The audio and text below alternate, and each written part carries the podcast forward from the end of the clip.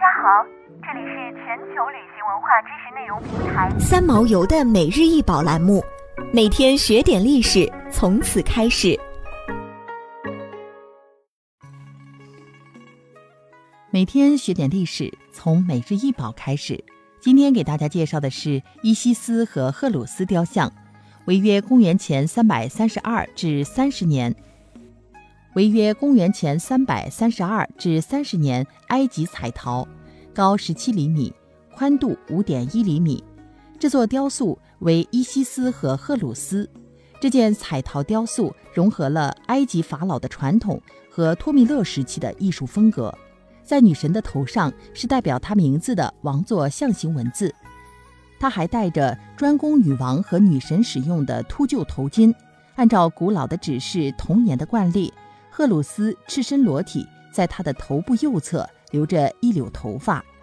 伊西斯是古埃及神话中的生命、魔法、婚姻和生育女神，赫里奥波里斯九柱神之一。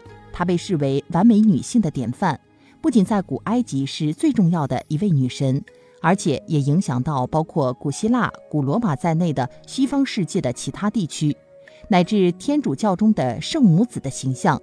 都与古埃及艺术中伊西斯怀抱年幼的赫鲁斯形象雷同。她被视为伟大的母亲和忠贞的妻子，自然和魔法的守护神。她是奴隶、罪人、手工业者和受压迫者的朋友。她也听取妇人、少女、贵族和统治者的祷告。伊西斯经常被描述为是赫鲁斯的母亲和保护者，尽管某些传说讲赫鲁斯的母亲是哈托尔。也被称作亡灵和幼童的保护神。赫鲁斯是古埃及神话中法老的守护神，王权的象征，同时也是复仇之神。他是冥王奥西里斯和伊西斯的儿子。孩提时是正常的人类小孩模样，而长大后的形象是一位鹰头人身。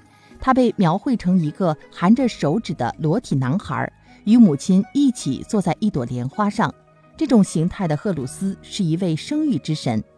古埃及的陶器工艺早在新石器时代就已经产生，最初多为黑顶陶。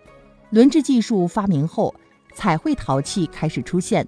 古王国和第一中间期时期制造的陶器表面光洁，风格简练。中王国时期观赏器陶器开始出现，表明了当时社会生活的富足。